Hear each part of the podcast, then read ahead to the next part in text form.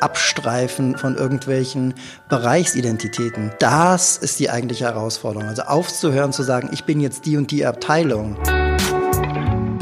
Moin, hallo und willkommen zum Fearless Culture Podcast, in dem es um all das geht, worüber wir viel nachdenken, was uns nachts nicht schlafen lässt, worüber wir aber viel zu wenig sprechen, weil wir uns davor fürchten. Hier nicht, hier sprechen wir über, über das, wovor wir uns alle fürchten, wovor du und ich und wir alle wahrscheinlich Angst haben, damit wir uns davon befreien können. Im Podcast untersuchen wir, wie du eine Kultur erschaffst, in der es jeder und jedem Spaß macht zu wachsen. Spaß macht, sich einzubringen, in der Kreativität, Neugierde und Innovation erwünscht sind und gefördert werden und so Ziele erreicht werden und vielleicht sogar Leistungen garantiert werden können. Wir schauen uns an, was funktioniert, untersuchen aber auch, was nicht funktioniert, die Schattenseiten, die genau diese erfolgsrelevanten Prozesse verhindern können und wir finden praxisorientierte Lösungswege. Im Podcast unterhalte ich mich mit Menschen, die sich bereits auf den Weg gemacht haben, die furchtlos hinschauen und genauer hinhören, die entweder die richtigen Fragen stellen oder sogar schon Antworten gefunden haben. Und heute bin ich bei Cornelius Fischer. Er ist Teil des Thinktanks Digitalisierung und Technik, der die Veränderungsprozesse der Deutschen Bahn AG überblickt und vorantreibt. Er führt neue Organisationsmethoden ein und ist sozusagen einer der Chef Agilitätsvorantreiber. Das wird er uns aber gleich selbst erzählen. Er hat zumindest ein Büro mit einem ziemlich coolen Ausblick. Ähm, und ich freue mich riesig, dass ich heute hier sein darf. Bevor ich alles erzähle, sage ich Cornelius, tausend Dank, dass du die Zeit für mich, für uns nimmst und stell dich doch noch einmal selber kurz vor. Ja, vielen Dank, dass ich dabei sein darf. Ähm, Fearless Culture. da dazu zu gehören, das freut einen ja. Ist eine illustre Gesellschaft, die du dort schon zusammengetragen hast. Ähm, was die Vorstellungsrunde angeht, würde ich wahrscheinlich viele Sachen anders beschreiben. Also schon äh, allein die, äh, ähm, das Präfix Chef im Zusammenhang mit meinem Namen versuche ich nach Möglichkeiten zu vermeiden, weil wir eben genau keine Chefsituation bei uns haben und ähm, auch das ganze Thema organisationale Veränderung und so weiter und so fort gehört eigentlich gar nicht genau in meinen Verantwortungsbereich. Da kann ich gleich noch was dazu sagen, sondern das ist eher historisch gewachsen und ähm, immer noch ein bisschen bei mir verankert. Ähm, denn meine eigentliche Rolle ist ähm, die eines Mitarbeiters im Think Tank Digitalisierung und Technik im T-Ressort. Das ist das sogenannte Ressort für Digitalisierung und Technik des Konzerns, das die Aufgabe hat, übergreifend die Themen Digitalisierung, wir sagen Heavy Metal, also richtige Technik, IT und auch die äh, Produktion zu steuern. Ähm, und dieser Think Tank Digitalisierung und Technik, der ist der Versuch gewesen von unserer Vorständin, der Sabina Jeschke, kooperativ das Ressort und die Geschäfte zu steuern. Du hast jetzt Luft geholt, insofern warte ich auf die Frage. Ähm, wenn wir über den ganzen Konzern DB sprechen, dann sprechen wir über alles oder nur über den, ist das einzugrenzen oder sprechen wir über alles so rum? Wir sprechen letztlich über alles. Es gibt ähm, vielleicht zwei Bereiche, die ein bisschen außen vor sind. Das ist der ganze Bereich der DB Schenker AG, also unser Logistikdienstleister, und Arriva, die im, ähm, kurz gesagt, für den ÖPNV in Europa zuständig sind. Also alles das, was nicht in Deutschland ist. So, ich hatte dich aber unterbrochen. Du warst noch gerade dabei. Ja, und in diesem Think Tank, in dem wir ähm, uns jetzt letztlich in einem der ersten Räume, wir uns hier gerade befinden, insofern ist es auch nicht mein Büro, sondern unser Büro, ähm, gibt es verschiedene Rollen. Wir sind komplett selbst organisiert. Ähm, und äh, diese Rollen entwickeln sich auch konstant. Wir hatten am Anfang ein ganz anderes Setup, als wir es jetzt haben. Uns gibt es seit dem 01.01.2018 ähm, und mittlerweile gibt es einen Leadlink, der bin ich. Der darf aber nichts anderes machen als äh, Gehaltsverhandlungen führen und Zielvereinbarungsgespräche. Insofern keine wirklich tragende Rolle im klassischen Sinne. Ähm, an der einen oder anderen Stelle sorgt er auch für Rahmenbedingungen, aber das war's dann auch schon. Also das würde ich jetzt nicht unbedingt als Chef bezeichnen. Und dann gibt es Rollen wie mh, Projektsteuerer, also diejenigen, die sich um die Umsetzung unserer Strategie kümmern. Und Surprise, für die Digitalisierung ist natürlich die Transformation auch ein Teil der Strategie. Da können wir vielleicht nachher noch drüber reden. Und dann gibt es ein paar technische Experten, die bei uns versuchen, so ein bisschen wie die äh, ähm, Bienen den Konzern zu bestäuben mit ganz, ganz neuen Themen. Ähm, das neueste Thema, was wir versuchen gerade aufzubauen, ist das Thema Quantencomputing, weil wir glauben, dass ein Großteil der Probleme des ähm, Deutsche Bahnkonzerns sich nur über High-Performance-Computing lösen lässt. Und da ist natürlich die, der Endgegner sozusagen, Endgegner sozusagen das Quantencomputing. Und da muss man heute schon drüber nachdenken, damit das dann in zehn Jahren auch funktioniert. Oder sagen wir mal in 15 Jahren. Und die dritte Rolle ist die Rolle rund um Kooperationen mit der Außenwelt, ähm, insbesondere den Eisenbahnen ähm, und den Wissenschaftsunternehmen. Das sind so die Rollen, in denen wir uns hier aufstellen. Jede Rolle ist mehrfach besetzt. Und ähm, wenn du mich jetzt fragen würdest, ob einer der Kollegen mich hier in irgendeiner Form als Chef wahrnehmen würde, dann würde ich sagen eher nicht. Aber es gibt natürlich an der einen oder anderen Stelle ein Senioritätsgefälle. Ich bin jetzt fast 50 und das ist ein bisschen was anderes, wenn ich meine Erfahrungen in die Waagschale werfe, als jemand, der vielleicht Mitte 20 ist. Okay, das sind ganz viele Dinge, die vielleicht für denjenigen, der sich nicht so intensiv mit äh, dem Unternehmen Deutsche Bahn beschäftigt, irgendwie ungewohnt sind. Also, wenn du sagst, nicht mein Büro, sondern unser Büro, ähm, wenn du von kein Chef sprichst. Das sind ja gerade in einem Unternehmen, das draußen sozusagen auf den Gleisen fährt, ähm, von wo, wo man wo man zumindest sagt, wie jetzt genau. Also will die will dieses dieses riesengroße Unternehmen, die Organisation will die jetzt Hierarchien irgendwann abschaffen, aber es muss doch irgendjemand muss, oder die Frage ist, muss nicht irgendjemand ähm, die Mütze aufhaben? Das ist quasi die perfekte Überleitung für, wie bin ich eigentlich hier hingekommen? Mhm. Ich hole noch mal ein bisschen weiter aus. 2014 ungefähr war das, da haben wir festgestellt, dass wir vor diversen Herausforderungen stehen. Das war auch die Zeit, in der die Vorstände von größten deutschen DAX-Unternehmen Reisen nach Kalifornien unternommen haben und sich mit der Digitalisierung angefangen haben zu beschäftigen. Springer war vielleicht als erster da, aber die anderen sind dann ja auch mehr oder weniger alle rübergefahren. Ähm, und ich war damals noch in der Strategieabteilung und es gab eine nicht kleine Gruppe von Personen, die der Meinung waren, wir werden es als Deutsche Bahn schwer haben, im Wettbewerb zu bestehen. Jetzt gerade in der vergangenen Woche gab es wieder eine Veröffentlichung im Handelsblatt, wo einfach mal die Investitionszahlen in Richtung Forschung und Entwicklung benannt wurden. Und dann steht da eben für die Automobilbranche 22 Milliarden Euro. Und für die, den kompletten Bahnsektor steht da einfach 700 Millionen Euro. Oh. und ähm, ich würde sagen, im Deutsche Bahnkonzern ist das nochmal deutlich kleiner, das äh, äh, äh, Budget, denn da gibt es ja noch ein paar große Zulieferer hier auch in Deutschland, die aktiv sind. Und wenn man sich dann fragt, schaffen wir die Mobilitätswende mit einem so ungleichen Forschungs- und Entwicklungsbudget, dann kommt man, ich sag mal so prima vista, erstmal zur Antwort, nein, auf gar keinen Fall. Wir sind eigentlich dem Untergang geweiht. Und ähm, wenn man bei der Bahn arbeitet, dann hat man unglaublich viel Herzblut in Bezug auf das Produkt. Und viele sprechen auch von der Bahner-Familie und das nehme ich auch so wahr. Inklusive den Pufferküssern, also die, die wirklich jede Baureihe auswendig können. Ähm, und wir haben damals gesagt, wir müssen in irgendeiner Form dafür sorgen, dass wir auf vielen Stellen in eine andere Form der Zusammenarbeit kommen. Auch in eine andere Form der Zusammenarbeit mit der Industrie, damit wir die verschiedenen Herausforderungen tatsächlich bewerkstelligen können und damit wir zumindest die Chance wahren, als äh, ähm, Mobilitäts- und Logistikdienstleister ähm, einen Teil in Richtung Ökologie mitzusprechen. Und für mich in der Rolle, in der ich damals gewesen bin, überwiegend Organisationsentwickler, war das vor allen Dingen die Innovationskraft der Mitarbeiter stärker mit in den Management-Kontext wieder zu rücken, stärker mit in die strategische Steuerung zu rücken.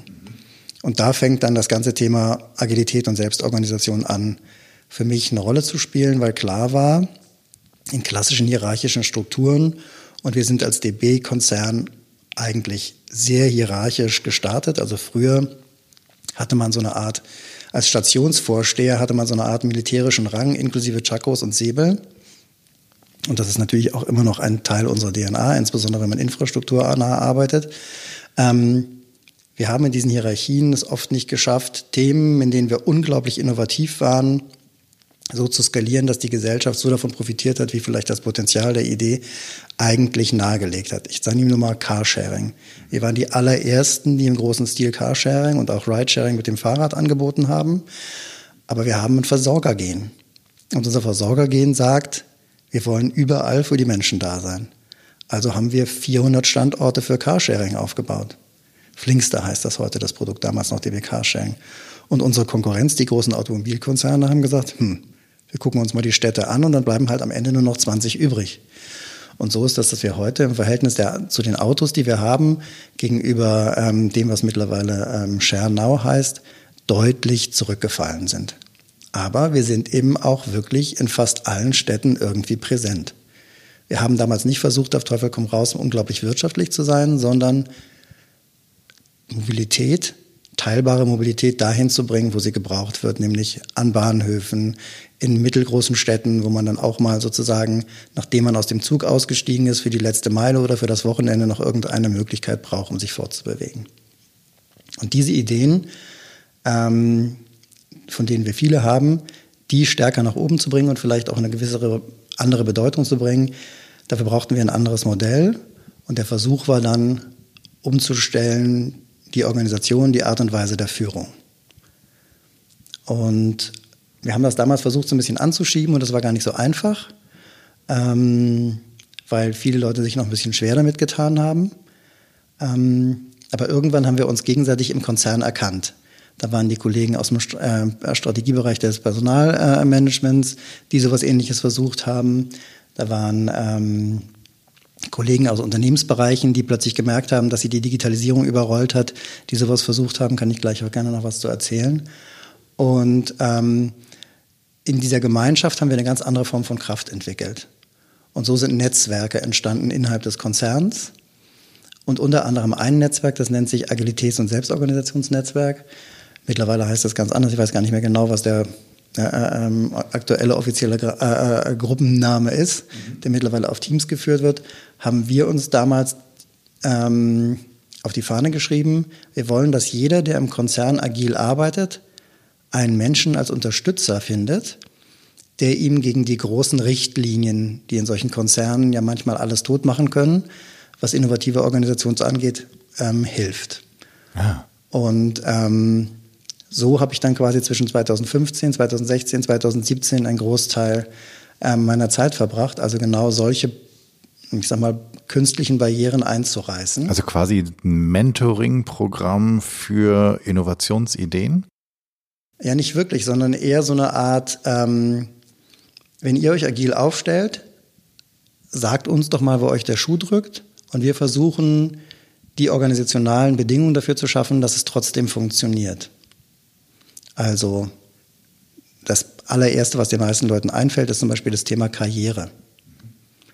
Wenn man ein komplett auf hierarchischer Karriere ausgerichtetes Unternehmen ist, dann fällt es schwer, Menschen, die in einem agilen Kontext Karriere machen wollen, eine Perspektive zu bieten. Denn irgendwann sind sie dann dazu gezwungen, wieder Chef zu werden. Mhm.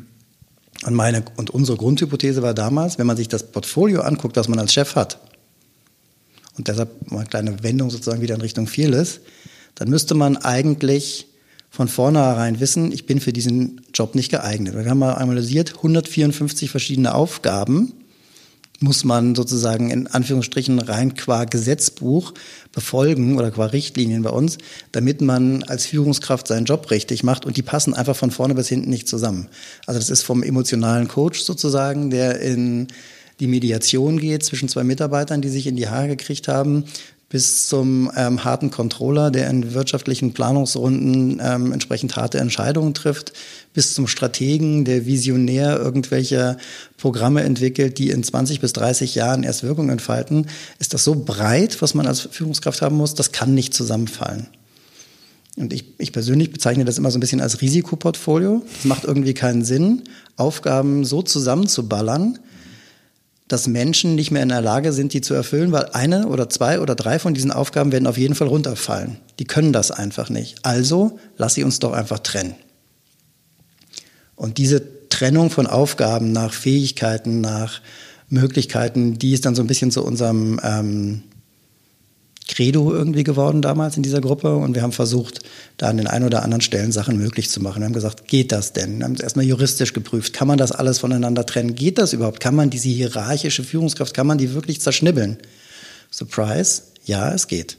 Es gibt keine juristischen Bedenkungen gegen ein komplettes Entflechten der verschiedenen Rollen einer Führungskraft. Aha. Das ist bei euch so. Das ist eigentlich überall so. Also es müsste mich, es würde mich extrem wundern, wenn es in irgendeinem Kontext das nicht gibt. Es gibt eine große Einschränkung und das ist die Rechtsform. Es gibt ja mittlerweile auch verschiedene Initiativen, die sich darum bemühen, Rechtsformen zu erfinden, mit denen man anders arbeiten kann. Ähm, aber noch ist es in Deutschland nicht gelungen, eine Rechtsform zu etablieren, die auf partizipative Führung ausgerichtet ist. Wir haben immer noch dieses, wenn man dann in der Geschäftsführung ist, dann hat man nochmal besondere und andere Pflichten und damit auch andere Rechte. Ähm, da kommt man nicht drum rum. Genau. Da kann man dann als Führungskraft, die in so einer Rolle ist, sich überlegen, wie gehe ich damit um. Aber trotzdem gibt es bestimmte Einschränkungen, ähm, insbesondere was die Haftung angeht. Und ähm, wenn du mich jetzt fragst, wie, wie ist sozusagen diese Erfahrung damals aus der Theorie, aus diesem fördernden Ansatz, wie hat sich die übertragen jetzt in ein selbst so arbeitendes Team? Ähm, dann so, dass ich deutlich mehr Respekt vor der Transformation irgendwie habe. Also dass das, was man ähm, rund um dieses Loslassen im Team äh, ähm, alles machen muss dann, damit so ein Team funktioniert, weil wir haben uns ja quasi von 0 auf 100 auf, äh, ähm, aufgebaut. Gab, uns gab es vorher nicht in dieser Think Tank-Konstellation. Äh, äh, ähm, da ist doch deutlich mehr zu tun, als ich dachte. Also dieses Verhandeln des Frameworks, nach dem man ideal arbeiten kann, das ist kein einfacher Weg. Nach außen oder nach innen oder beides? Sowohl als auch, können wir gleich nochmal drüber reden. Ähm, sehr interessante Frage, weil ich gerade dieses nach außen natürlich auch eine Veränderung für den Konzern bedeutet. Nach innen, ähm, weil die äh, weil die Performance einfach im Vordergrund steht. Also man will als, wir sind ein kleines Team, man will als kleines Team natürlich auch seinen Aufgaben gerecht werden. Und wenn man für den Vorstand arbeitet und irgendwie eine Steuerungsaufgabe hat, dann ist irgendwie klar, dass das Tagesgeschäft Priorität hat und nicht, ich sag mal so, die Befindlichkeiten des Teams. Das heißt, man muss mit relativ viel ähm, Druck auf der einen Seite leben, um auf der anderen Seite die richtigen Schritte zu gehen, um das Team irgendwie weiterzuentwickeln ich finde, wir haben das ganz gut geschafft, aber ähm, wir sind äh, ähm, immer noch bei den Themen äh, Vertrauen und Konfliktmanagement, also so ein bisschen das, was an der am Ende der Pyramide irgendwie ist und noch nicht bei, ähm, wir sind super selbst committed und wir sind ein High-Performance-Team und wir sind ähm, immer ähm, einig, was das beste Ziel ist sozusagen, was der Konzern braucht, da sind wir noch nicht. Ja, also das ähm, das ist ja so ein bisschen die Spitze des äh, Eisberges, die man irgendwie erklimmen kann, wenn man als Team es geschafft hat, dass alle irgendwie auf ein Ziel zusteuern und das Team dann dadurch eine ganz andere Form von Schlagkräftigkeit irgendwie entwickelt. Findet ihr eure Ziele dann auch im Team gemeinsam? Ja, also ähm, wir haben, wir arbeiten klassischerweise mit OKR, also mhm. Objectives and Key Results, das heißt Leistungsbeiträgen, die wir auf Quartalsebene irgendwie vereinbaren. Es gibt für diese Objectives ein Rahmenkonstrukt, das sich an dem orientiert, was durch den Konzern und das Ressort sozusagen vorgegeben ist. Und innerhalb dieses Rahmenkonstrukts orientieren wir uns und priorisieren uns und sorgen dafür, dass unsere Ressourcen optimal aufgeteilt sind. Ja. Okay, weil da kommen wir auf diese, ähm, auf das Framework innen und außen ähm, was ich, was ich wirklich ganz spannend finde. Ähm, wo sind die, wo sind in diesem, in diesem Prozess, in dieser, wenn du sagst, ihr habt das Team sozusagen von null aufgestellt, dann ist es ja weniger als eine Transformation, als quasi etwas Neues erschaffen. In, und das ist vielleicht die, die, die Form von Transformation in einen Rahmen, den es schon gibt und der vielleicht auch traditionell relativ starr ist. Also wo würdest du sagen, sind da die, nach innen sowie nach außen die, die größten Schwierigkeiten? Vielleicht kannst du ein oder zwei benennen? Ich kann mehrere Beispiele nennen. Also mein Lieblingsbeispiel ist der Zusammenhang also wenn wir hier aus dem Fenster gucken, muss man vielleicht für die Hörer erklären, ähm, sieht man das Bundeskanzleramt und den äh, ähm, Bundestag. Und die Zusammenarbeit mit der Politik ist vielleicht an den einen oder anderen Stellen mit das Schwierigste. Die sind nämlich sehr hierarchiegläubig.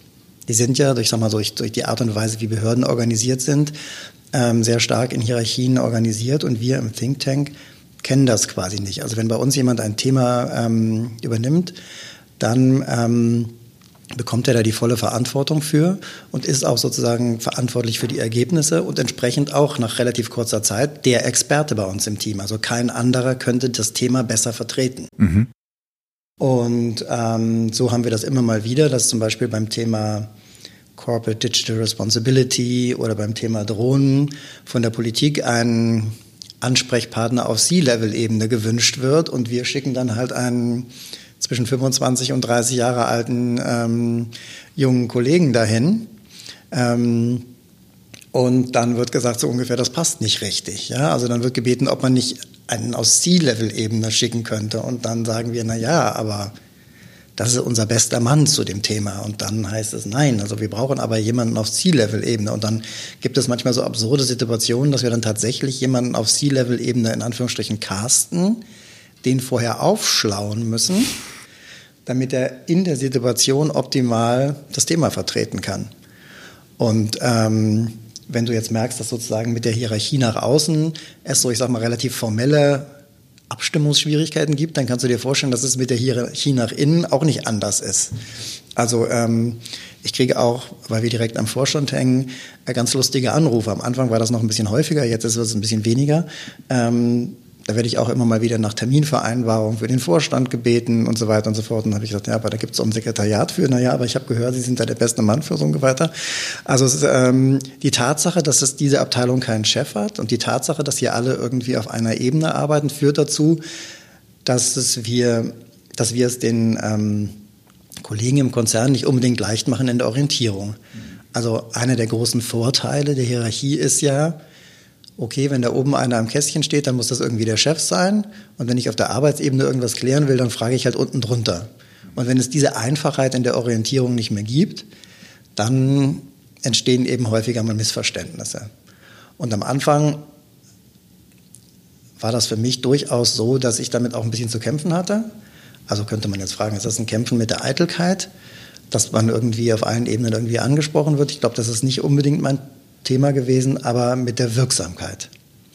Also wenn man es sehr schwer hat, an bestimmte Menschen ranzukommen und sehr schwer hat, mit denen in Dialog zu treten auf Augenhöhe, weil eben die Hierarchievermutung nicht stimmt, dann merkt man, man tut sich auch mit dem Gesamtprozess ein bisschen schwer. Und das war so eine von den Problemen, die man am Anfang hatte. Und es jetzt rund um das Thema viel ist, dann muss man halt einfach weitermachen. Kommt noch dazu, dass ich, als ich bei mich äh, ähm, für diesen Job beworben habe, gesagt habe, ich habe eigentlich nur eine Bedingung, ich möchte bitte nie wieder einen Anzug tragen. Ähm, dass ich mich auch komplett den, ich sag mal, Insignien der Hierarchie verschließe, was die Kleidung angeht. Ähm, da bleibt nur noch meine Halbglatze und mein leicht ergrautes Haar, um in irgendeiner Form dafür zu sorgen, dass man mir eine gewisse Form von Seniorität abnimmt oder auch einfach Verantwortung. Das hat aber, das haben andere Kollegen hier in dem Kontext natürlich nicht. Die sind ähm, häufig deutlich jünger als ich. Und ähm, die haben dann die Probleme, die ich jetzt gerade schildere, noch in einer ganz anderen Form. Mhm. Also Wirksamkeit hängt auch viel mit Dialog zusammen. Dialog muss zustande kommen. Und Dialog mit hierarchischen Abteilungen bedeutet eben häufig ähm, auch hierarchischen Dialog und den aus so einer kleinen Einheit, die irgendwie äh, ähm, selbstorganisiert arbeitet, hinzubekommen, ist nicht so einfach. Haben wir aber meines Erachtens geschafft. Am Anfang nicht ganz so stark. Da hatten wir aber auch auf sehr kleine Themen irgendwie unsere Wirksamkeit ausgerichtet. Mittlerweile würde ich sagen, dass wir uns als Ressort voll auf die starke Schiene ausgerichtet haben, also die Strategie des DB-Konzerns, die letztlich propagiert, dass wir als Unternehmen voll auf äh, ähm, den grünen Verkehrswandel setzen. Also wir wollen als ersten Purpose sozusagen das das Dase die Daseinsvorsorge für den äh, Klima äh, oder gegen den Klimawandel sozusagen ähm, sichern. ähm, und mit dieser strategischen Ausrichtung haben wir eine ganz andere Form von Wirksamkeit auch hier im Team erreicht. Und, und also wir beschäftigen uns heute wirklich mit ähm, der kompletten Digitalisierung der Instandhaltung von Fahrzeugen. Wir beschäftigen uns damit mit ähm, der Ausgestaltung der Kundenschnittstelle gegenüber ähm, also der Digitalisierung der Ausgestaltung der Kundenschnittstelle und so weiter und so fort. Also wir haben ganz andere Themen ähm, heute vor der Brust, als wir sie vielleicht noch am Anfang hatten mit Blockchain und Drohnen und ähm, solchen Themen. Heißt das, ihr dringt so ein bisschen mehr ins Herz zu? Also ihr habt euch sozusagen auch konzernintern vorgearbeitet, dass ihr jetzt wirklich an den nicht wichtigen, aber an, an, an interneren Organen mitarbeitet? Ich glaube, wir haben ähm, in Summe für das Ressort oder für den Technikbereich des Konzerns eine andere Form der Zusammenarbeit und ähm, Schlagkraft etabliert. Das war auch Teil des Auftrages aus dieser starken Schiene. Wir sollten eine andere Form der Schlagkraft etablieren. Ähm, damals ging es sehr stark darum, auch in die Geschäftsfelder zu führen. Also wenn jemand von außen jetzt nicht genau weiß, was die Geschäftsfelder des Konzerns sind. Das ist die DB Netz AG, die die Schiene hat. Das sind die ähm, Kollegen, die die Bahnhöfe haben. Das ist der Energiebereich. Das ist der Personenverkehr mit dem Fernverkehr und der Regio und der Cargo-Bereich mit dem Güterwagentransport.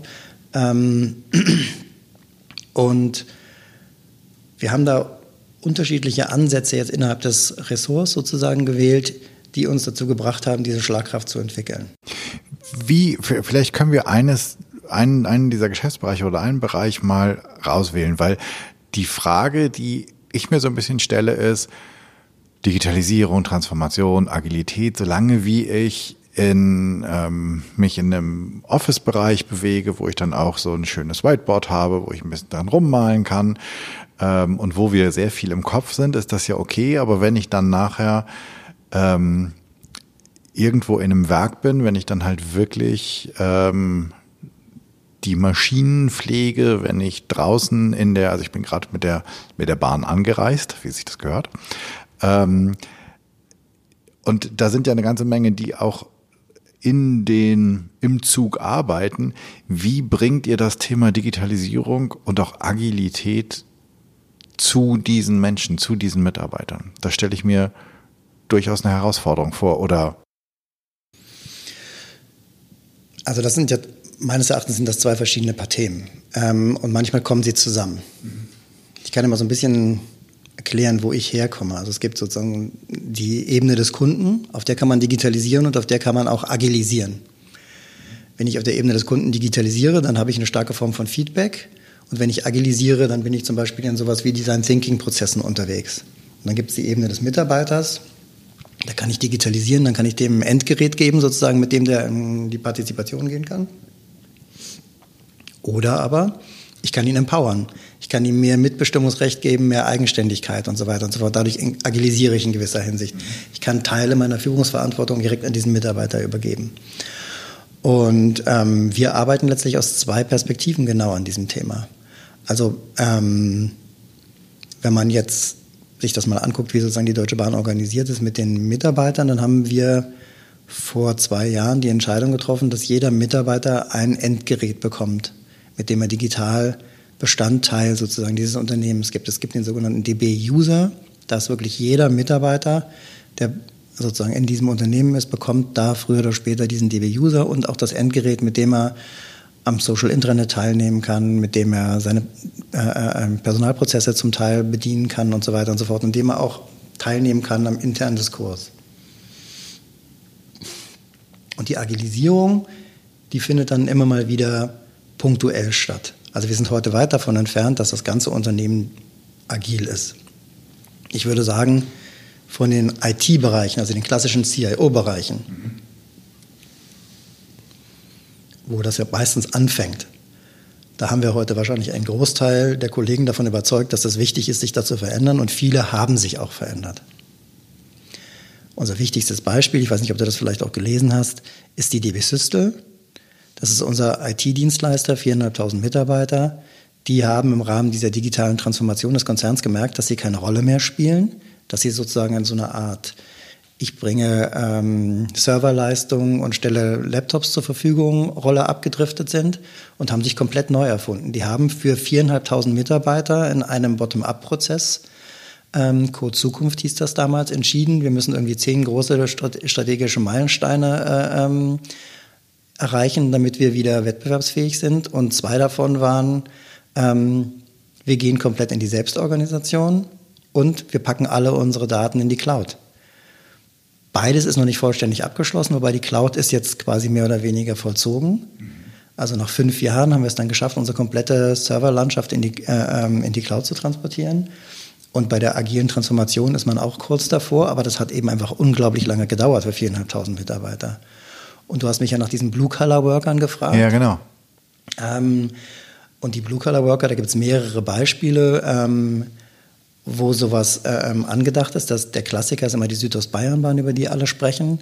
Ähm, weil die da wirklich auf verschiedenen Ebenen in der Instandhaltung, also im sicherheitsrelevanten Bereich, bei den Fahrdienstleitern, also den Menschen, die die Signale schalten ähm, und auch beim Zugpersonal versucht haben zu agilisieren oder sich agilisiert haben. Ähm, und ein anderer Bereich ist ähm, rund um die ganze Werkelandschaft, wo eben die Digitalisierung stärker und stärker ausgebaut wird, wo wir jetzt anfangen, auch ähm, über die Technik andere Formen von Arbeitsprozessen notwendig zu machen. Also da geht es jetzt quasi, da fängt die Transformation nicht darüber an, zu sagen, ich verändere die Führungsrolle. So ist bei der Südostbayernbahn angefangen. Also der Christoph Kraller, der ehemalige Geschäftsführer, mittlerweile ähm, ist er ähm, sozusagen bei dem Dachgesellschaft Geschäftsführer geworden. Der hat gesagt, ich verändere hier meine Führungsrolle und ich gebe mehr Verantwortung an das Vertriebsteam, mehr Verantwortung an die jeweiligen Teams. Ähm, der ist da eine ganz andere Form von ähm, Vorleistung gegangen, um die Kollegen zu agilisieren. Ähm, und in der Instandhaltung ist es eben so, dass wenn wir anfangen, Züge mit Kameras zu beobachten und über künstliche Intelligenz auszuwerten, welche Themen bearbeitet werden müssen und nicht mehr die Mitarbeiter aufs Dach steigen müssen und mit einer Kladde in der Hand irgendwie anticken müssen, wo man was reparieren muss. Ähm, da verändern sich einfach die Prozesse da verändert sich dann auch vielleicht der Kollege. In Zukunft wird es vielleicht auch ein bisschen stärker der Roboter sein. Und da verändert sich dann natürlich auch die Art und Weise der Führung. Aber hier in diesen Bereichen kommen wir eben sehr stark über die Technik. Wir verändern die Prozesse und dann müssen sich die Strukturen sozusagen nachher verändern. Und bei der Südostbayernbahn und in anderen Bereichen, wo es Blue-Color-Worker gibt, kommen wir sehr stark über die Führung und die Verantwortung. Wie ist das Feedback von den Menschen draußen? Also das ist ja durchaus auch etwas, was mir vielleicht Sorge oder Gedanken machen könnte um die Zukunft meines Jobs, oder? Die Agilisierung oder die Digitalisierung? Ich würde sagen, besonders die Digitalisierung, ähm, weil dann bin ich irgendwann, also vielleicht gibt es einen neuen, aber vielleicht gibt es vielleicht gibt's einen neuen Job, aber vielleicht gibt es von fünf Jobs, die überflüssig werden, nur noch drei neue. I don't know. Und die Agilisierung äh, würde mir wahrscheinlich, also was, was mir einfällt, sozusagen, die, die Sorgen, die ich damit haben könnte, ist, dass ich ähm, wahrscheinlich nicht als neuer oder als junger Mitarbeitender, sondern eher in ähm, einem etwas gesetzterem Alter ja eine Zeit lang investiert habe, irgendwann mal in dieser klassischen Status, Karriere, Hierarchie nach oben zu rutschen. Und jetzt bin ich endlich, bin ich kurz davor, dass ich zupacken kann und schwupps ist das Ganze weg. Und wir sind dann plötzlich ganz agil und selbst organisiert und all das, wo ich die letzten zehn Jahre darauf hingearbeitet habe, ist weg. Und dann fehlt mir vielleicht auch etwas. Ich, ähm, ich weiß nicht genau, wo ich anfangen soll. Ich fange mal mit der Digitalisierung an und der Angst. Mhm. Ähm, also man muss dazu wissen, dass wir als Unternehmen gerade vor einem riesigen demografischen Wandel stehen und wir als eines unserer 15 strategischen Ziele uns vorgenommen haben, in fünf Jahren 100.000 neue Mitarbeiter einzustellen. Insofern ähm, könnte man Angst um seinen Job haben, aber es ist nicht wirklich faktenbasiert.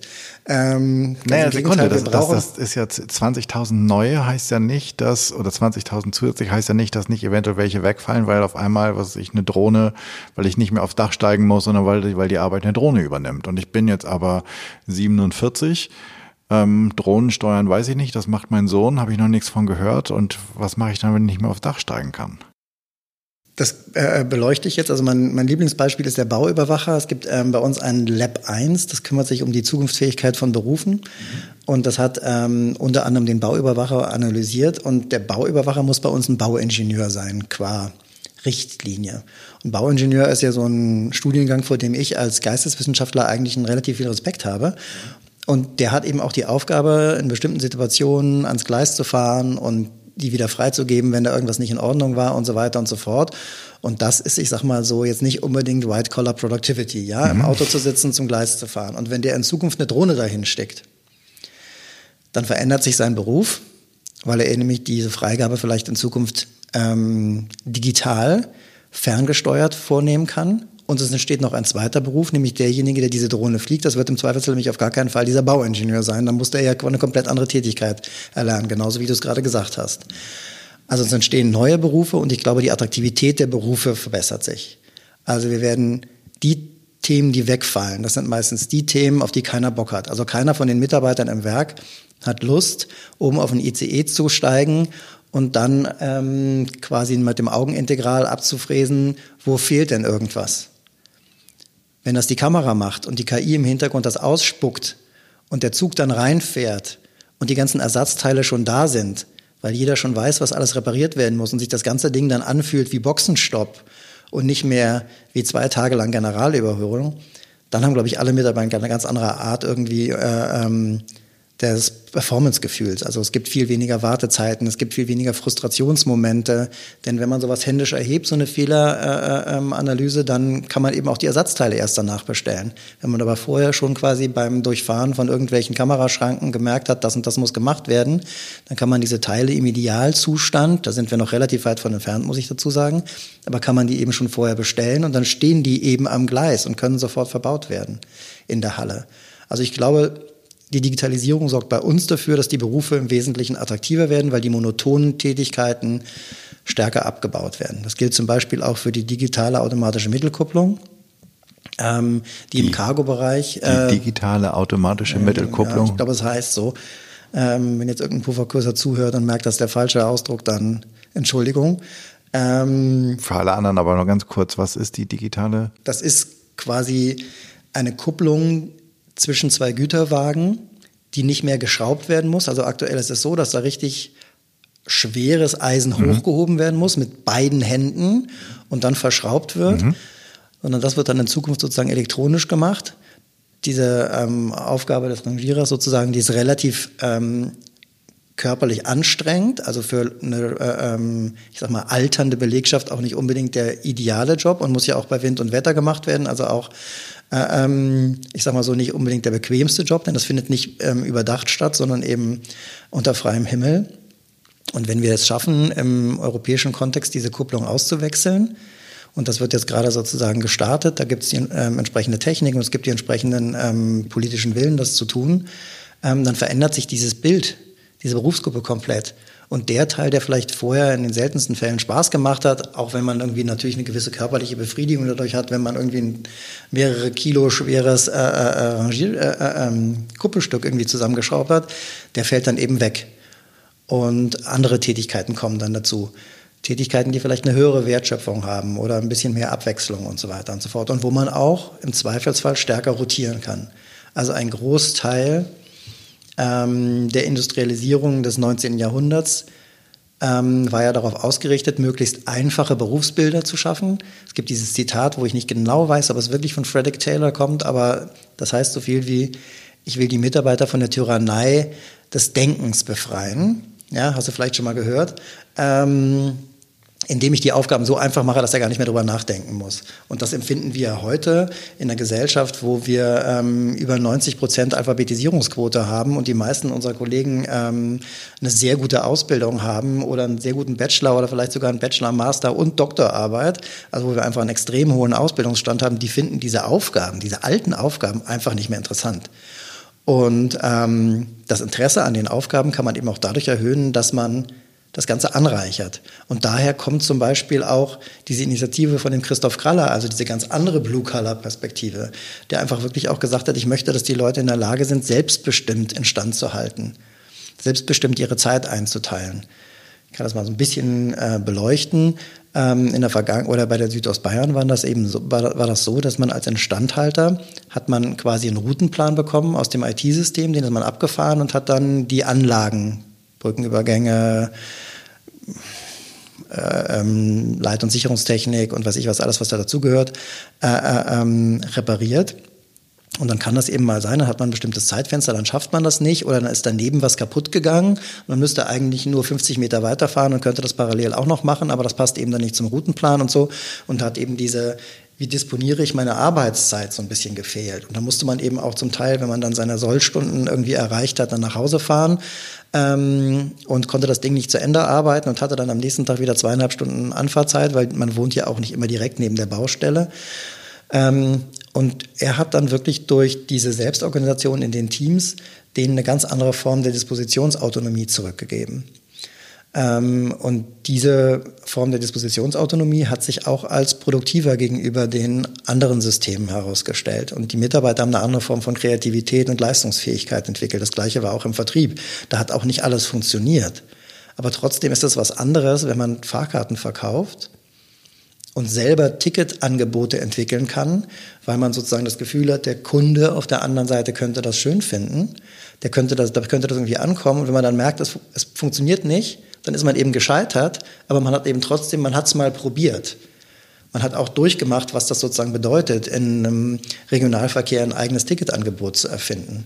Und diese Form von Innovationskraft von Mitarbeitern, die normalerweise nur als Servicekräften wahrgenommen werden oder als Handwerker, ähm, die ist eben komplett unterschätzt. Und da hat der Christoph Kraller früh ein Potenzial erkannt und hat das nach meinem Dafürhalten auch ähm, mit extrem viel Konsequenz umgesetzt. Der ist noch lange nicht am Ziel, also der Bereich ist auch noch lange nicht am Ziel, weil natürlich in der Struktur, wo die Menschen überwiegend alleine auf dem Stellwerk sitzen, alleine vorne ähm, das Triebfahrzeug steuern, ähm, da ist das gar nicht so einfach, agil zu transformieren. Mhm.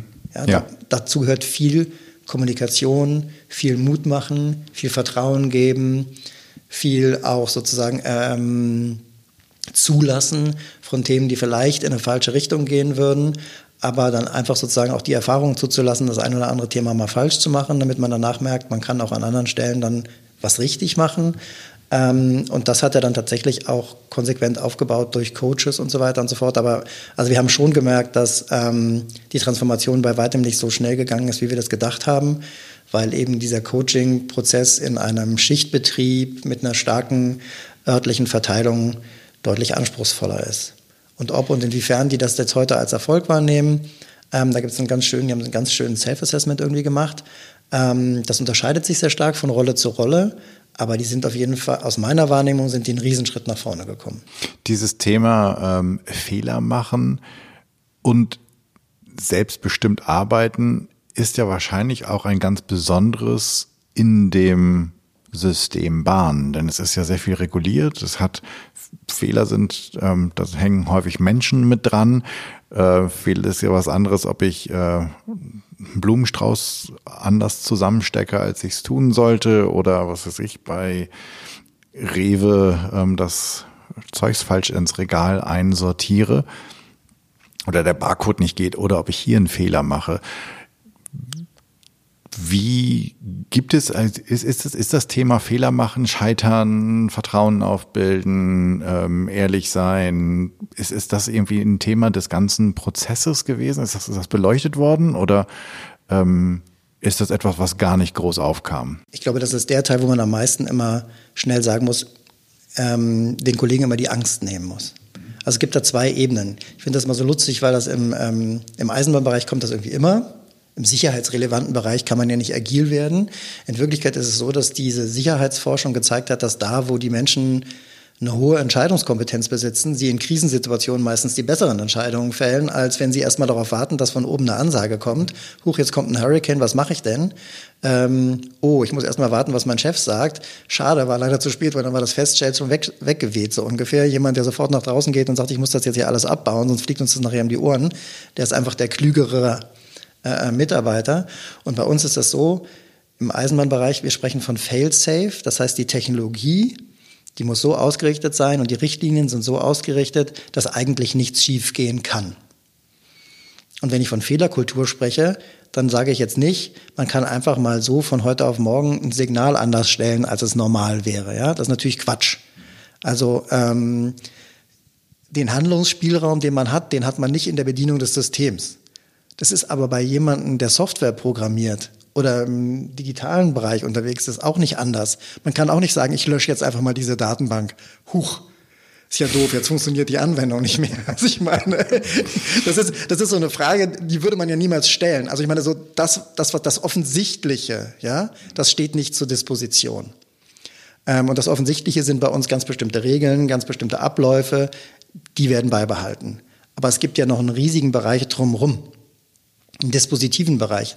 Einen Bereich, wo man sagen kann, gehe ich jetzt nach rechts oder nach links. Und in dem Bereich kann man natürlich auch seine Handlungsstärke entwickeln.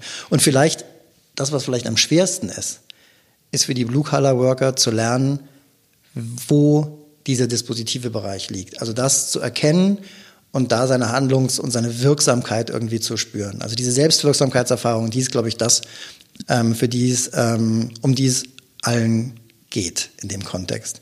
Kennst ja, weil ich, ich finde dein Beispiel mit demjenigen, der das Festzelt abbaut, wenn der Hurricane kommt, ähm, der dann nachher der schlauste Mitarbeiter war, das ist ja okay.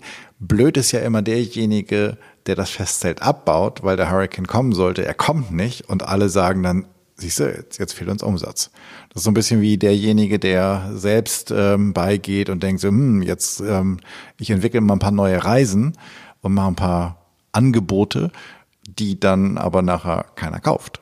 Oder wo der Absatz halt runtergeht. Und da ist dann immer die Frage, wie gehe ich denn mit diesem Lernprozess des Mitarbeitenden oder der Mitarbeitenden um ähm, versus dem Schaden, der dann ja eventuell monetär trotzdem entstanden ist. Ne? Ihr wisst, keine Ahnung, in der Woche X pass, äh, kann in dem Reisecenter Y an Umsatz gemacht werden. Da gibt es jetzt irgendjemand, der ist ganz eifrig und denkt sich, oh ja, cool, ich probiere das mal aus. Und ich glaube ganz einfach, ähm, Rügen oder äh, Konstanz geht besonders gut. Verkauft das andere irgendwie nicht schwupps und dann fehlen 20 Prozent. Und das ist ja der Teil, wo quasi auch, also wo gelernt werden kann. Also in dem agilen Kontext ist ja immer dieses safe enough to try, so ein bisschen die, ähm, die Richtschnur, nach der man sich orientiert und die man auch versucht zu vermitteln.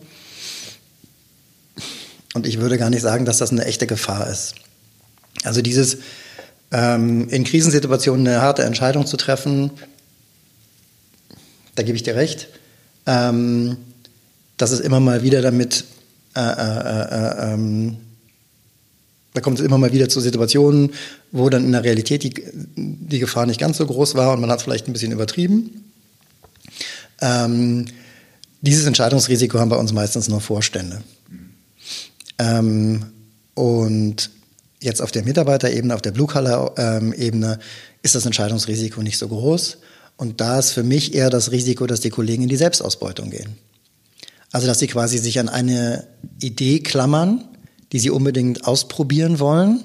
Sie merken, im Rahmen ihrer normalen Tätigkeit ist das nicht so einfach, das umzusetzen. Sie verlieben sich in diese Idee, investieren sehr, sehr viel private Energie in diese Ener äh, Idee und merken dann nachher, wie das scheitert und sind dann aber vielleicht so ein bisschen verbrannt und hadern so ein bisschen mit dem System. Also das ist für mich die größere Gefahr, das, wofür man als Führungskraft oder für, für derjenige, der in diesem Transformationsprozess sozusagen die Begleitung hat, viel stärker Acht geben muss, als dass da unendlich viele Ideen kommen, die Quatsch sind. Die Leute, die Blue-Color-Worker, die kommen ja aus der Praxis. Die sind meistens sowas von monsterpragmatisch, den muss man eigentlich den Pragmatismus ein bisschen abtrainieren, damit wieder ein bisschen Visionärität entsteht.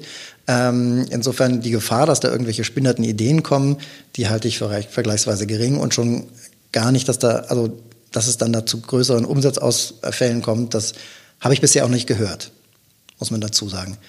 Ähm, während ich aber zum Beispiel jetzt, nehmen wir mal die liebe Süstel als Beispiel, ja, also diesen IT-Bereich, die haben eine extreme Form von ähm, Produktivität erreicht, weil ganz, ganz viele neue Produkte entwickelt wurden, in denen sie dann auch wirklich äh, ähm, gut geworden sind. Also im Bereich Blockchain haben wir zum Beispiel die sogenannte Blockchain Crew, die, glaube ich, so als eine der ersten Einheiten im Konzern mal wieder für ein Patent gesorgt hat, wo wir uns dann tatsächlich auch ein Patent irgendwie erarbeitet haben. Bei denen funktioniert das jetzt ganz gut sozusagen im Rahmen der Selbstorganisation, so eine Form von, ich habe ein neues Thema und wir bringen das voran. Aber andere ähm, Team, Teams, die sich da gebildet haben, die Produkte entwickelt haben, die kommen vielleicht nicht so gut an. Und da ist es dann manchmal auch wichtig, dass aus der Community das richtige Signal kommt. Pass mal auf, das Produkt, was ihr jetzt hier erfunden habt, es gibt einfach keinen Abnehmer. Und an einer anderen Stelle drückt der Schuh ein bisschen stärker. Wir sollten da jetzt vielleicht aufhören, weiterzuarbeiten. Und diese Form von Entscheidung, also ich sage mal so diese rahmengebenden Budgetentscheidungen, ähm, die kann man ja in der Agilität auch organisieren. Also dafür gibt es ja dann auch Zuständigkeiten. Meines Erachtens gibt es zwei Themen, auf die man auch in der Agilität nicht verzichten kann. Die eine, das eine Thema ist das ganze Thema Qualitätsmanagement. Also es muss einfach jemand da sein, der darauf achtet, dass bestimmte Themen einfach passieren. Die ähm, berühmte Bananenschale im Zug, ähm, wenn jemand ähm, darauf ausrutscht und wir haben nicht dokumentiert, dass wir das aber regelmäßig gereinigt haben, dann ist das ja ein Problem. Also muss diese Dokumentation einfach stattfinden. Darauf kann man nicht verzichten. Das ist dieses, die Regeln des Prozesses stehen ja. Und in, ähm, ich sag mal so, bei begrenzten Mitteln muss auch jemand da sein, müssen Menschen da sein, müssen Teams da sein, die immer mal wieder überprüfen, wie gehen wir gerade mit unseren Ressourcen um. Ja, was ich sehr schön finde, ähm, und ich glaube auch, was für die Zuhörenden ähm, ein guter Impuls sein kann, ist das, was du gesagt hast, ist, dass der Pragmatismus der Blue-Collar-Worker oder der äh, gewerblichen Arbeitenden ähm, eigentlich davor schützt, dass es zu irgendwelchem ähm, Hirngespensten kommen kann, weil die halt so tief drin sind, dass die eher Schwierigkeiten haben, sich aus dem, aus dem pragmatischen Alltagsgeschäft zu lösen, als dass sie ähm, ins Phantasialand abdriften. Ähm, was, glaube ich, ganz häufig einer der ähm, Kritikpunkte oder der eine, eine der Sorgen ist nach dem Motto, Gott, wenn ich sie loslasse, wie fange ich sie denn dann bloß wieder ein? Und dass das eigentlich gar nicht so wahnsinnig wild ist mit dem Einfangen, dass sie sich selbst wieder einfangen. Du hast vorhin was erzählt, ähm, und zwar ging es da um Quantencomputing. Also ihr beschäftigt euch ja auch mit Dinge, mit Dingen, die für den ganz normalen Menschen äh, noch ein bisschen in der Zukunft liegen und versucht die dann wahrscheinlich in Projekten hier schon testweise zu implementieren. Ähm, was sind da die großen Hemmnisse? Denn ihr macht das schon eine ganze Zeit lang, also müsst mittlerweile dürften sich äh, dürfte dürfte sich intern konzernintern ähm, es ja auch eine gewisse Bereitschaft geben, Neues auszuprobieren, wenn ihr damit hintersteht. Was sind was sind eure großen Herausforderungen zurzeit? Ich nehme das Thema Quantencomputing ein bisschen zur Seite ähm, weil wir uns beim Thema Quantencomputing extrem schwer tun, die Experten, die wir brauchen, fürs Unternehmen zu casten. Und gehe mal einen Schritt zurück und sage, was war denn eigentlich vorher? Und da war das Thema künstliche Intelligenz. Künstliche Intelligenz, daran zweifelt heute keiner, ähm, ist ein riesiges Thema und eine riesige Herausforderung. Und als wir angefangen haben, am Thema künstliche Intelligenz zu arbeiten, hatten wir eben einen guten Mann hier im Think Tank. Und der hat angefangen, durch das Unternehmen zu gehen, mit den Leuten darüber zu sprechen und ihnen zu zeigen, was alles möglich ist. Also der hat erstmal auf der theoretischen Ebene im Gespräch die Perspektiven verändert. Und das war der leichte Teil, sage ich mal so, dieses Verändern der Perspektiven. Dann wurden irgendwann aus diesen Perspektiven auch Ideen zu Veränderungen und Projekten. Da musste man dann erstmal, weil das ja alles noch auf der Ideenebene war, dafür sorgen, dass es genügend Ressourcen gibt und auch Budgetierung. Und das war der etwas schwerere, aber immer noch machbare Teil. Und der Teil, wo wir jetzt merken, wo es sozusagen schwer ist, ist der Teil, wo wir zum einen ähm, dafür sorgen müssen, dass wir silo-übergreifend zusammen solche Lösungen entwickeln und zum anderen dafür, dass wir auch die, ich sag mal, in Zeiten von Corona nicht leichte Budgetsituation ähm, so nutzen können, dass wir trotzdem bei unseren Themen vorankommen. Und ähm, da hat sich gezeigt, dass der starke Kooperationscharakter, den wir versuchen als Ressort ins Unternehmen zu tragen, dass der trägt. Also dass dieses immer wieder darauf hinweisen, es macht Sinn, mit anderen zusammenzuarbeiten, es macht Sinn, hier die Ressourcen von mehreren Bereichen zu bündeln und so weiter und so fort, dass das ganz gut funktioniert und ähm, dass daraus auch ähm, eine ganz andere Form von Commitment für die Vorhaben, für die Projekte irgendwie entsteht. Heißt das ganz konkret, um mal so, so äh, ganz pragmatisch zu werden, ihr bildet dann irgendwelche Taskforce, Projektgruppen, die sich das Thema vornehmen, die aus den, und weil du sprachst so schön auch von den Silos, die ihr quasi aus den Silos rauszieht, um so ein Thema zu bearbeiten? Ähm, ja, Taskforce ist das ein Begriff, der mm, jetzt, den ich da jetzt nicht unbedingt nehmen würde. Ich würde immer eher von Communities sprechen. Communities, die am Anfang stehen, also als es quasi darum ging, äh, ähm, das Thema stärker äh, ähm, ins Bewusstsein zu, zu bringen, da sind viele Communities entstanden. Ähm, also wir haben zum Beispiel aktuell eine Community für Digital Twin. Das ist quasi ein, ähm, ein äh, ich sag mal so ein eine Lösung für die Datenvielfalt. Der digitale Zwilling des Zuges, den muss man sich so vorstellen, dass da alle Ist-Daten, alle historischen Daten und dann irgendwann auch alle Voraussagen in Bezug auf das Verhalten dieses Zuges sozusagen drin gespeichert sind. Das ist quasi so ein bisschen wie die Benutzeroberfläche der KI, die dann da irgendwann mal Wirkung entfaltet. Und für diesen digitalen Zwilling haben wir solche Communities aufgebaut und dann festgestellt, ja, da gibt es ganz viele Leute, die arbeiten an ähnlichen Themen, die haben ähnliche Fragestellungen und wenn wir dann sagen, komm, lasst uns doch gemeinsam eine Plattform bauen, mit der man dieses Thema vorantreibt, dann sind eigentlich alle ganz glücklich. Und die bekommen auch eine andere Stimme.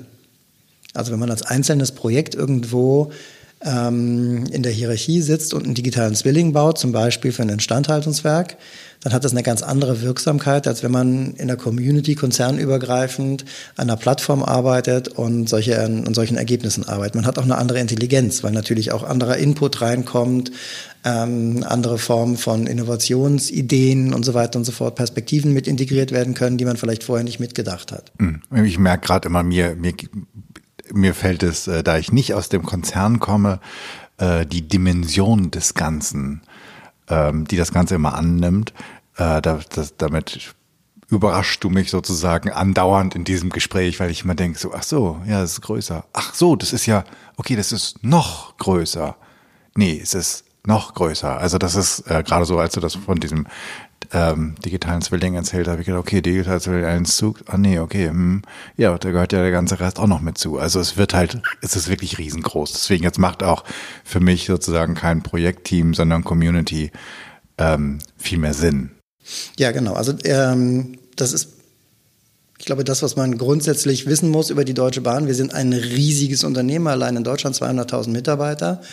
Und wir haben ein sehr altes System mit einer unglaublichen Spreizung, was die vorhandene Technik angeht. Also wir haben zum Teil noch manuelle Stellwerke, also wo die Weichen mit der Hand umgestellt werden.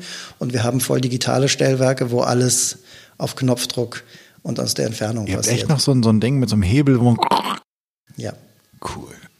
Und, also wahrscheinlich ähm, nicht, aber die Idee, die Idee finde ich gerade cool. Es gibt eine gewisse Form von Nostalgie, ja. die kann man durchaus cool finden. Ähm, und genauso ist es natürlich mit unserer IT-Landschaft.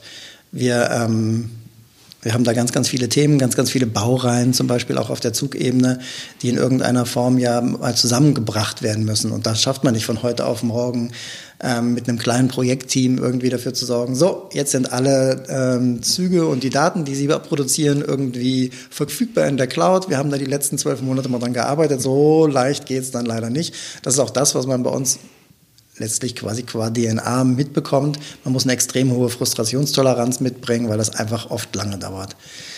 Ähm, und wir haben auch eine sehr hohe ich sag mal, in anderen Unternehmen sagt man strukturelles Beharrungsvermögen, das haben mhm. wir auch, aber da sind wir schon deutlich besser geworden. Also diese ganzen Themen rund um die Agilität. Ähm, es gibt, glaube ich, kaum einen Vorstand, der sich da nicht mit beschäftigt. Also ob das unser Vorstandsvorsitzender ist, der sich in regelmäßigen Abständen ähm, mit Themen wie Purpose beschäftigt, mit Themen wie Agilität beschäftigt und Veränderung von Führung und Veränderung auch der Arbeitskultur oder unser Personalvorstand. Also die sind da alle ähm, mehr oder weniger offen und ich empfinde auch ähm, das, das Gremium sozusagen als ähm, vergleichsweise fortschrittsorientiert. Unser Vorstand, die Vorstände, die bei uns arbeiten, die sind alle relativ innovativ. Mhm. In Anführungsstrichen relativ, die sind natürlich eigentlich qua Funktion sozusagen maximal innovativ, aber die haben in Bezug auf Agilität eine sehr hohe Offenheit. Also die sind nicht so sehr Hierarchie, wie es sich vielleicht qua Rolle äh, ähm, erwarten ließe. Und diese Offenheit, die ist auch in den anderen Bereichen da. Ähm, auch gegenüber Veränderungen. Also jeder will eigentlich das Problem lösen, aber wir haben auch einfach ein, also wir haben nicht dieses strukturelle Beharrungsvermögen klassischerweise, also der Wunsch Und der Wille zur Veränderung, der ist durchaus spürbar an der einen oder anderen Stelle und der hat so viel Momentum bei uns im Konzern, dass man auch tatsächlich Sachen verändern kann. Also es, es verändern sich Dinge bei uns, aber wir haben ein physisches Beharrungsvermögen. Das heißt, wir haben einfach Züge, die kaufen wir und die sind dann einfach 30 Jahre bei uns da. Und wenn man, ich sag mal, so ein langlaufende Assets hat, dann muss man auch entsprechend langlaufend mit diesen Assets irgendwie leben und die auch in irgendeiner Form integrieren ins System. Und das ist eigentlich bei uns die große Herausforderung. Also die Automobilindustrie, die hat kein Problem damit, ihre komplette, ich sag mal so, Modellarchitektur innerhalb von fünf Jahren über den Haufen zu werfen und dann zu sagen, wir bauen jetzt was ganz anderes. Bei uns gibt es eben komplett andere Investitionszyklen und diese anderen Investitionszyklen, die verändern auch die physische Veränderbarkeit des Systems. Und das ist die eigentliche Herausforderung. Also mit ganz, ganz moderner Technologie auf der einen Seite und Assets, die noch 30 Jahre laufen müssen oder schon 30 Jahre alt sind auf der anderen Seite. Und in dem Setting Innovation voranzutreiben und zu sehen, dass die Welt sich ja augenscheinlich immer schneller zu, dreh zu drehen scheint oder immer schneller dreht. Ähm, was macht das mit deinem Team? Also wissen die das alle? Sind die alle so lange dabei, dass sie wissen, okay, es brauchen langen Atem? Weil ich stelle mir das schon auch, wenn du solche Themen vorantreiben willst, ähm, teilweise schwierig vorzusehen. Ja, machen wir, aber wir gehen halt mal in Mäuseschritten. Ich mache jetzt mal sozusagen, ähm, was vielleicht ungewöhnlich ist in dem Gespräch, ich sage einfach mal, von meinem Team rede ich gar nicht als Erkenntnisebene. Also ich glaube, dass einer der größten Blockierer, die wir haben in Unternehmen, die Vorstellung davon ist, dass man von seinem Team redet. Wir sind nicht ein Team, das eine eigene Form von Identität hat. Wir sind für den Konzern da. Also unser Purpose ist quasi der Konzern. Wir arbeiten für die starke Schiene, wir arbeiten für die Themen Technik und Digitalisierung. Das ist eine Form von Orientierung, die wir haben, aber ob wir jetzt nun ein Team sind oder ob wir in einem anderen Team sind, das sollte eigentlich keine Rolle spielen. Und deshalb würde ich uns viel stärker sozusagen daran ähm, bemessen, wie wir in den immer größer werdenden Communities, die wir versuchen aufzubauen, Wirkung entfalten. Und wie diese Communities damit umgehen, dass es vielleicht nicht ganz so schnelle Schritte sind, äh, ähm, wie man sie sich wünschen würde. Und da habe ich die Erfahrung gemacht, dass in der Alltagserfahrung als Einzelkämpfer man eine viel größere Frustrationserfahrung hat, als als übergreifendes Team in der Community. Also wir merken, dass in den Bereichen, wo wir zusammenarbeiten, übergreifend, über die Grenzen innerhalb unseres Ressorts, über die Grenzen ähm, der Gesellschaften hinweg, dass wir da eine ganz andere Form von Wirksamkeit erzielen, dass wir auch eine andere Form von Leistungsfähigkeit erzielen und dass dann quasi diese Form der Zusammenarbeit der eigentliche Push ist, dass es da dann eben schneller geht. Und deshalb habe ich die Erfahrung gemacht, dass dieser kooperative Ansatz, den wir jetzt sozusagen versuchen vorzuleben und der auch mit radikaler Ehrlichkeit einhergeht, mit radikaler Transparenz, die sehr, sehr oft wehtut. Also ich musste mich aus meiner ich sag mal, Konzernsozialisierung immer mal wieder ähm, auch gegenüber meinem inneren Schweinehund sozusagen in den Arsch treten und sagen, nee, das teilst du jetzt mal, das ist wichtig, dass die das alles wissen, da musst du jetzt hier einfach offen kommunizieren. Mhm. Ähm, dieses dieses ganze, äh, ähm, ich sag mal so, angstfreie Arbeiten in Bezug auf das Teilen von Informationen, das ist die eigentliche Herausforderung. Dieses Abstreifen von irgendwelchen Bereichsidentitäten, das ist die eigentliche Herausforderung. Also aufzuhören zu sagen, ich bin jetzt die und die Abteilung, sondern hey, ich bin jetzt der und der Purpose. Wir wollen hier einen Digital Twin für einen Zug aufbauen. Den gibt's noch nirgendwo auf der ganzen Welt. Wir wollen hier ein System bauen, was vielleicht nachher sogar am Markt weiterverkauft werden kann, wo wir diese ganzen Themen verproben können, testen in der digitalen Welt, nicht auf dem Gleis, Voraussagen von Fehleranfälligkeiten in der digitalen Welt nicht ähm, erst in den Werkstatt fahren, wenn das Ding schon kaputt ist. Also diese ganzen Themen, ähm, die vorher unglaublich langsam gegangen sind, die gehen in der Community gut und die Fähigkeiten, die man dafür braucht, ist das Ablegen der eigenen Identität. Ich bin nicht der Regionalverkehr, ich bin nicht der Fernverkehr, ich bin nicht die Netz, ich bin nicht die Konzernleitung, sondern ich bin das Team, das an diesem Problem arbeitet und dafür will ich eine Lösung haben. Und dann eben auch die entsprechende Bereitschaft, in diesen Themen die maximale Transparenz an den Tag zu legen, sein Wissen zu teilen, zu verzichten auf Herrschaftswissen. Das ist ähm, einmal die Fachexpertise, interessanterweise sind ja Fachexperten häufig stark intrinsisch motiviert, Fachwissen zu teilen. Und Manager haben eine unglaubliche Schwierigkeit, irgendwie ihr dispositives Wissen sozusagen zu teilen. Und das hängt eben damit zusammen, dass die häufig diese Unsicherheit in ihrer Rolle haben und nicht genau wissen, ob es die nachher noch gibt, wenn sie jetzt alles miteinander teilen. Genau. Ähm, aber also da entsteht sozusagen der zündende Funke für mich. Das ist, das ist die Erkenntnis der letzten zwei Jahre, ganz klar. Da, da sind wir bei einem Punkt, bei dem wir vorhin abgebogen sind. Ähm, und zwar ging es, äh, ging es darum, sozusagen die Herausforderung in der Digitalisierung und, und, und in der Agilität. Wir sind sehr viel in der Digitalisierung gewesen und sind dann auf dieses Thema ähm, derjenige, der seit 15 Jahren seine Karriere vorangetrieben hat und jetzt in der Agilität, in der Selbstorganisation aufgeht. Du hast jetzt ein paar Mal das Thema Purpose genannt und deswegen ist das ein schöner Bogen, um dann nochmal so eine kleine Schleife reinzubringen. Ähm, ist es so einfach, Menschen, die aus einem, ich hab, hätte, hätte besser recherchieren sollen, seit wann gibt's also die, die Bahn, die Eisenbahn in Deutschland? 1875. Okay, seit 1875. Ähm, also ein, ein wirklich altes, eine wirklich alte Organisation und dann kommt man da und haut sozusagen, du hast vorhin den, den Säbel und den Jacko und die Mütze, äh, das haut man denen alles aus der Hand und sagt, und dafür kriegst du jetzt einen Purpose. Geht das?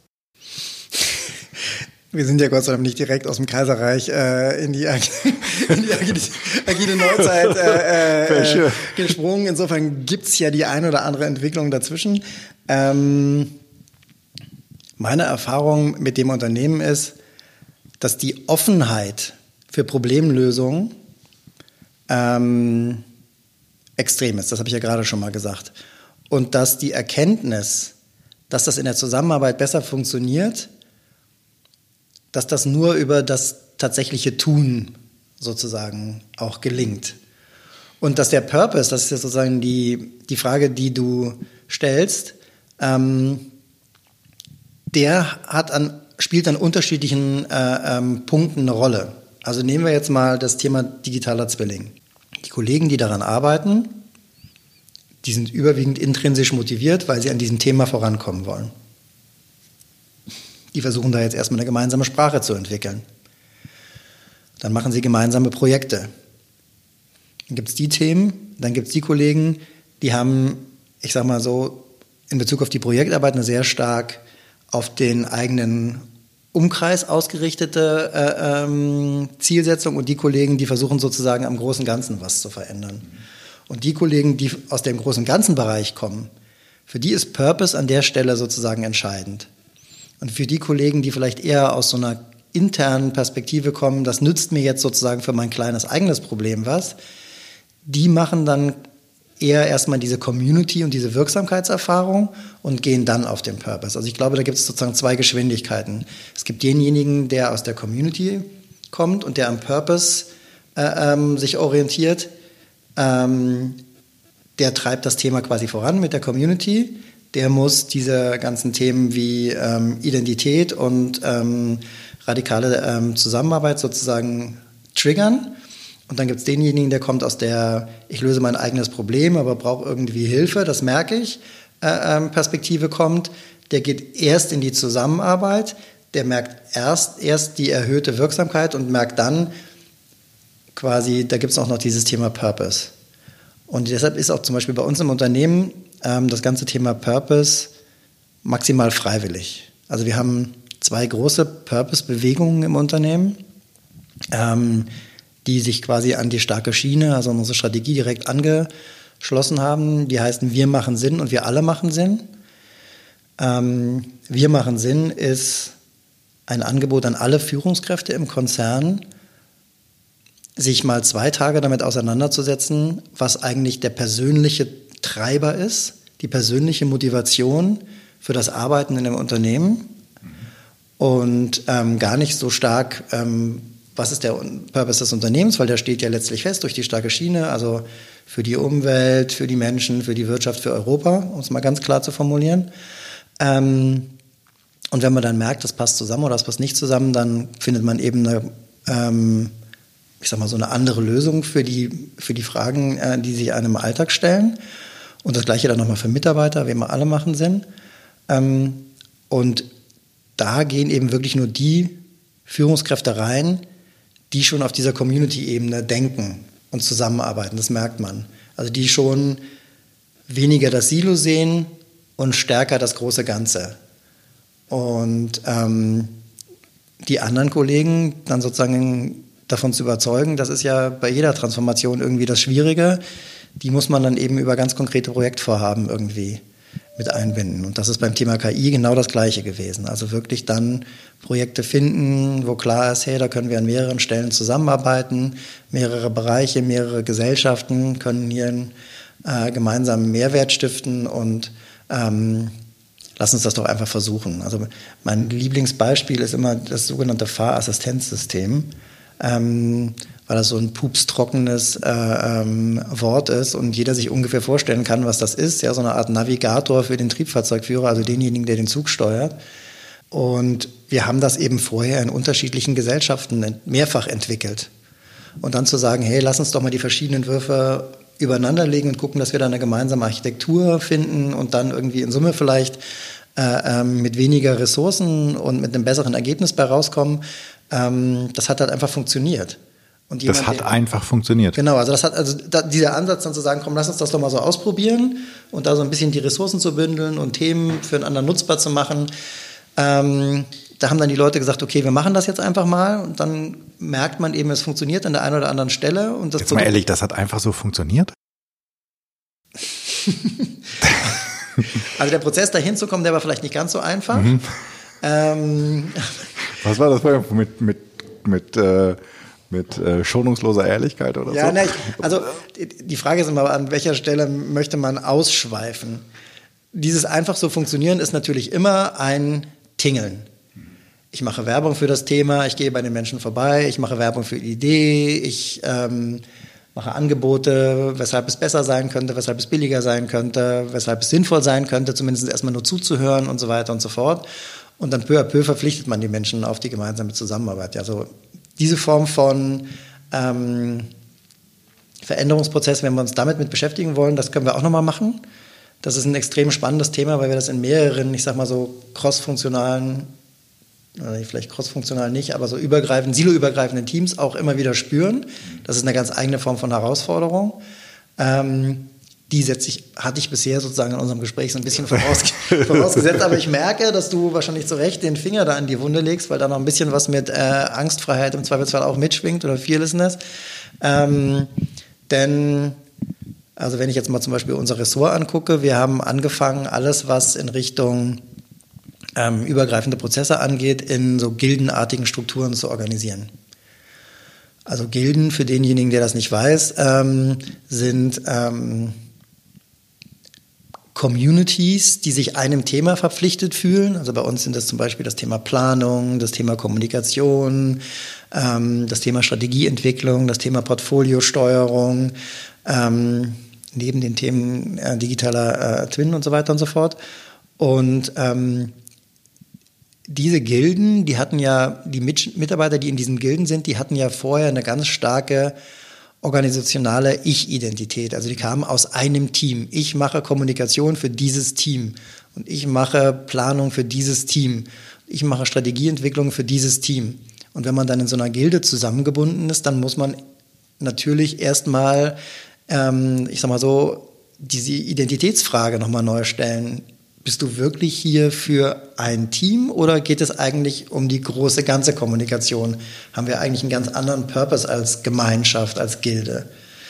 Ähm, und bei jedem Projekt, das wir irgendwie angefangen haben, spielen diese Prozesse eine extreme Rolle. Ähm, da voranzugehen und dann auch den Kollegen zu sagen, du nimmst jetzt erstmal freiwillig teil und so viel wie du geben kannst, so viel gibst du. Ähm, und dann merkt man relativ schnell, es gibt so ein paar Leute, die brennen für die Idee, die springen da voll rein, die gehen da in die Vorleistung und andere ziehen danach. Mhm.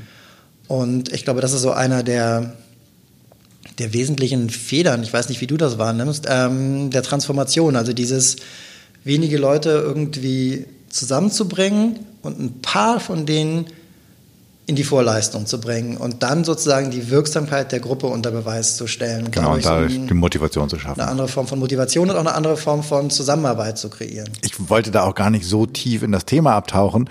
Mir war nur gerade, als du ähm, sagtest, naja, und dann funktionierte das halt alle, habe ich gedacht so, äh, so einfach doch eigentlich nicht. Nein, oder?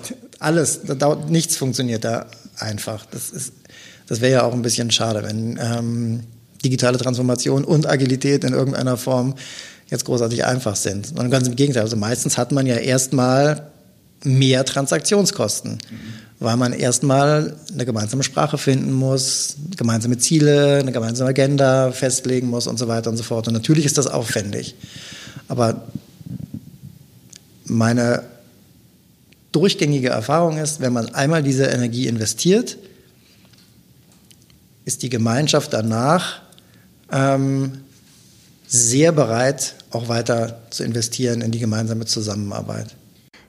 Wo siehst du denn, also gibt es irgendwann, gibt es, überschreitet man irgendwann die Ziellinie und kann ähm, die Arme in gen Himmel recken und sagen, ja, wir haben es geschafft? Also gibt es, gibt es irgendwie so einen so einen Fixpunkt, auf den es oder, oder ist das Ganze, weil es dann halt agil ist, gibt es quasi nie diese eine Linie und es ist quasi wie so ein Perpetuum mobile, was sich immer wieder in den einzelnen kleinen Communities, Netzwerken erneuert und vorantreibt. Wie siehst du die, die Zukunft? Hast du eine Zukunftsvision? Also ich habe eine relativ starke Zukunftsvision. Das hängt damit zusammen, dass ich auch in dieser digitalen Technikstrategie ähm, mitgearbeitet habe, die so ein bisschen der Versuch war, unsere starke Schiene in die Umsetzbarkeit zu überführen. Und da haben wir sechs Zielbilder entwickelt, also richtig Bilder, wie die Zukunft in fünf bis zehn, zehn bis 20, 20 bis 30 Jahren aussieht. Und von diesen Bildern ähm, entsteht bei mir eine sehr starke, äh, ähm, oder durch diese Bilder entsteht bei mir eine sehr starke Wirkung.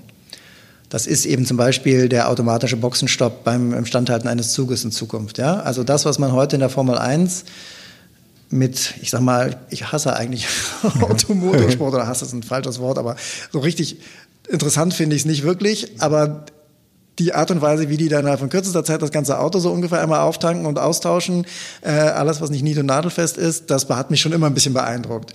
Und ich sag mal so, diese Magie des Boxenstopps in der Instandhaltung eines Zuges irgendwann mal realisieren zu können, und das wird nicht schnell gehen, ähm, die inspiriert mich.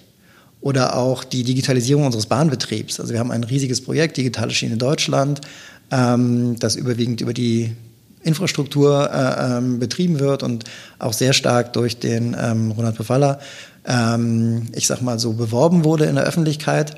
Aber die ganzen Ideen, die da dranhängen und das, was da in Zukunft sozusagen alles möglich sein kann, ähm, ich sag mal so, die elektronische Sichtbarkeit jedes Zuges, die elektronische Optimierung, zum Beispiel über Quantencomputing der, der Streckensteuerung ähm, und die, die Echtzeitidentifikation von Lösungen für das, was heute alles noch Unpünktlichkeit verursacht. Und dann eben irgendwann ein pünktliches Eisenbahnsystem, so wie wir es heute schon in Japan kennen, in Klammern, die japanischen Strecken gehen immer nur geradeaus und hoch und runter und sind auch nicht ähm, gekoppelt mit ÖPNV, Güterverkehr und Schnellverkehr. Insofern, das ist relativ einfach, dass das da so leicht geht.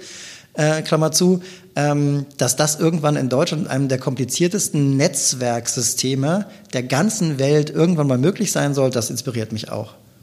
Also um es mal kurz zu sagen, wenn die digitale Schiene Deutschland Realität wird, dann sind wir in der Lage, über ein zentrales äh, äh, Traffic Management und Crowd Management viel von dem, was heute auf der Schiene an Kapazität ver verloren geht, ähm, zu realisieren. Wir kriegen eine ganz andere Produktivitätssteigerung auch für den Zug hin. Und äh, das inspiriert mich auch. Oder auch über den, ich sag mal so, für den Kunden, ich weiß nicht, wie dir das geht, aber irgendwie dieses, ich muss zum Bahnhof fahren und ich muss in den Zug steigen und muss ich irgendwo umsteigen und ich muss mich da selber drum kümmern, was die optimale Verbindung ist. So hundertprozentig befriedigend ist das ja alles noch nicht gelöst. Eigentlich möchte ich ja nur sagen, ich möchte zu Oma Gerti und dann bringt mich das Ding, was auch immer es ist, zu Oma Gerti. Und das, das, das ist so zum Beispiel eine von den Zukunftsbildern auch ähm, aus dem Thema Kundenschnittstelle. Wenn wir das irgendwann realisiert haben, das inspiriert mich auch. Aber das sind natürlich super dicke Bretter. Und die können einen auch inspirieren. Definitiv. Also ich finde, das klingt sehr verlockend. ähm, also bevor wir jetzt auf die Schlussgrade einbiegen, ähm, für diejenigen, die zuhören und die denken, okay, wir sind zwar vielleicht auch riesengroß, nicht ganz so groß, aber wir haben eine große Organisation, wir haben vielleicht auch relativ äh, tradierte Strukturen. Äh, ganz so einfach ist es bis jetzt, ich, wir haben den Angang noch nicht gefunden. Hast du ein paar pragmatische ähm, einfach Tipps, Tricks, wie ich loslegen kann, wie ich ähm, das Thema voranbringe im Punkto Agilität? Also auf der Blue-Color-Ebene ähm, würde ich jedem empfehlen, sich mal mit Cutter-Coaching auseinanderzusetzen. Cutter-Coaching ist ein Ansatz, der quasi über eine bestimmte Form von Fragetechnik den Mitarbeiter dazu bringt, selber sozusagen zu erkennen, an welchen Stellen er eine höhere Wirksamkeit erreichen kann. Das ist nicht ganz einfach, aber das ist, ich sag mal, so stark standardisiert, dass man damit schnell in eine Wirksamkeit kommt. Ähm, beim Thema Führung ist es meiner Meinung nach extrem wichtig, dass man als Führungskraft sich darüber Gedanken macht, welche Aufgaben man wirklich kann und welche man nicht kann. Es gibt so ein schönes Spiel, das in mehreren Büchern zur Agilität auch immer mal wieder zitiert wird, mal so, mal so, dass man quasi seine Aufgaben, die man nicht machen möchte, in einen Topf wirft und dann wartet, bis jemand kommt, der sie nimmt. Der hat da vielleicht Lust drauf und auch die entsprechende Fähigkeit. Und das kann man in Teams machen, das kann man in 1 zu 1 Beziehungen machen, das kann man auch in Führungskraft zu Team machen. Also diese Variante, die kann ich jedem empfehlen. Dafür muss man nämlich auch nicht Scrum lernen. Also diese ganzen am Markt verfügbaren agilen Techniken, die haben alle ein Problem. Die sind nicht für dich gemacht. Also wenn du sie sozusagen kaufst, dann kaufst du erstmal etwas Fremdes und es dauert relativ lange, bis es etwas Eigenes wird, weil du das Fremde eben erstmal anpassen musst.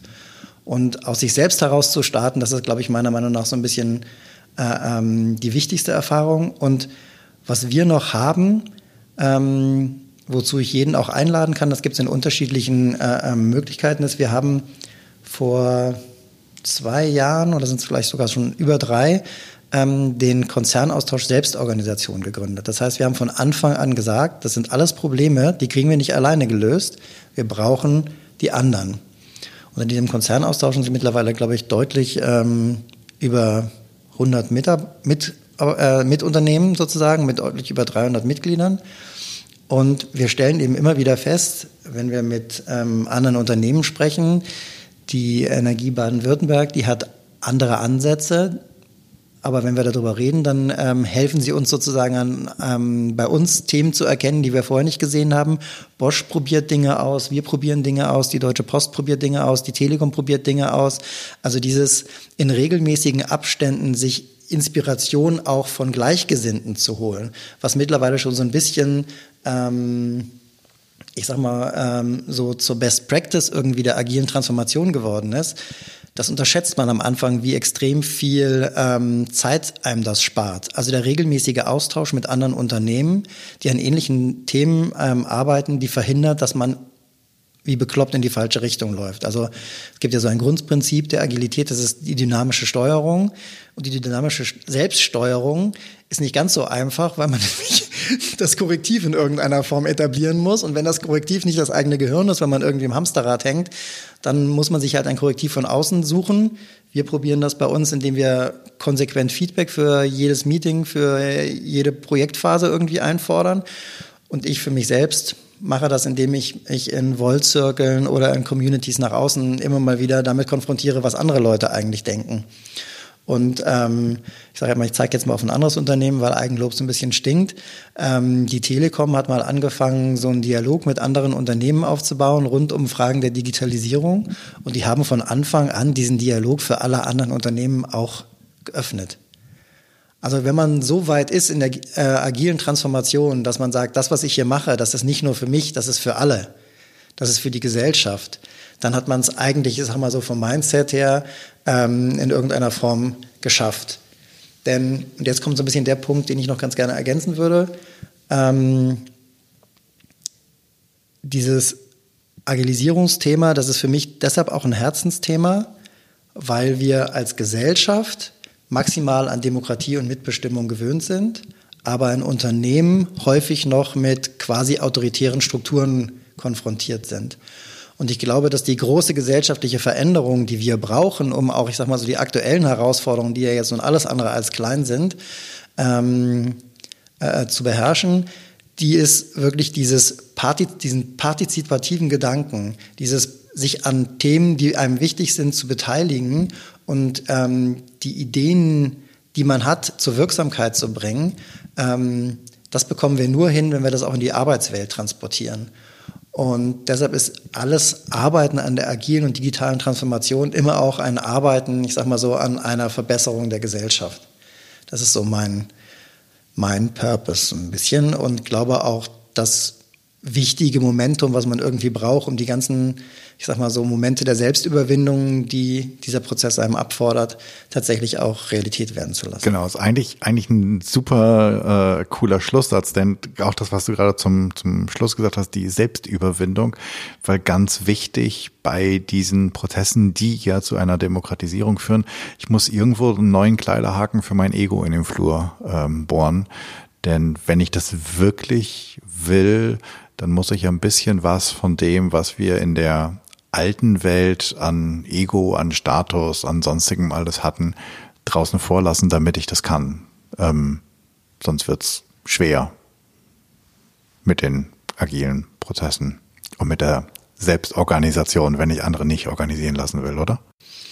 Ja, also das ähm, das, man muss dazu sagen, ich komme aus einer Familie mit zwei Vorstandsvorsitzenden von DAX-Unternehmen und die Menschen haben mir un immer unglaublich leid getan. Und ähm, deshalb habe ich, ich sag mal so, aus dieser klassischen Führungskräfte, ich pflege mein Ego-Perspektive, ähm, äh, da war ich schon immer relativ weit von entfernt, aber natürlich merke ich das auch bei uns. Ja, also das Ego, das man in der Community äh, ähm, irgendwie gepflegt bekommt oder dass man ähm, in der kooperativen Zusammenarbeit irgendwie transportiert bekommt, das ist ein ganz anderes Ego als das, ähm, das ist meine Visitenkarte, ich bin jetzt Leiter XY ähm, und ich verdiene übrigens so und so viel. Und mein Dienstwagen ist auch der zweitgrößte auf dem ganzen Parkplatz und so weiter und so fort. Auf der anderen Seite ist das aber irgendwie auch so ein komischer gesellschaftlicher äh, äh, Mechanismus, den kriegen wir auch aus Unternehmensperspektive nicht so ohne weiteres geändert. Also das merke ich schon. Also selbst bei uns die Hardcore-Agilisten, ähm, die sagen dann, da gibt's immer mal wieder Menschen, die sagen dann so, ich will jetzt aber doch nochmal Normalkarriere machen. Und dann denkt man irgendwie, hä? Du hattest doch schon vor zehn Jahren die blaue Pille geschluckt. Wie kann das denn sein, dass du jetzt nochmal sozusagen ans andere Ufer möchtest? Und ähm, wir schaffen das eben nur, wenn wir gesamtgesellschaftlich auch diese Hierarchien so ein bisschen aufbrechen. Also das ist, das, das ist eine der großen, großen Herausforderungen, die nicht so einfach zu lösen ist und die auch ähm, viel mit der Wertschätzung, die jetzt zum Beispiel vielleicht die Krankenpfleger in den Krankenhäusern gerade haben, äh, zu tun hat, wo man eben merkt, dass jeder in einer gewissen Hinsicht in einer bestimmten Situation eine unglaubliche Wichtigkeit für die Gesellschaft hat und nicht nur derjenige, der sich, ich sag mal, Chef schimpft. Ja. Ähm, wir können jetzt ein komplett neues Themenfeld aufmachen. Mhm. Ähm, und ich hätte auch große Lust dazu, aber ich glaube, wir wollen dich, liebe Zuhörerinnen und lieben Zuhörer, an dieser Stelle ähm, verschonen, dass du nochmal eine Stunde zuhörst. Deswegen biegen wir mal, mache ich mal einen relativ harten Cut. Ähm, ich ende ja mal mit drei Fragen, die würde ich von dir ähm, oder die Antworten darauf da bin ich schon gespannt von dir. Das, die erste Frage ist, wenn ich dich einlade, vielleicht ist das ja dann das Thema, wenn ich das ein, wenn ich dich einlade zu reden vor 100 Leuten, worüber möchtest du reden und vor wem würdest du reden wollen?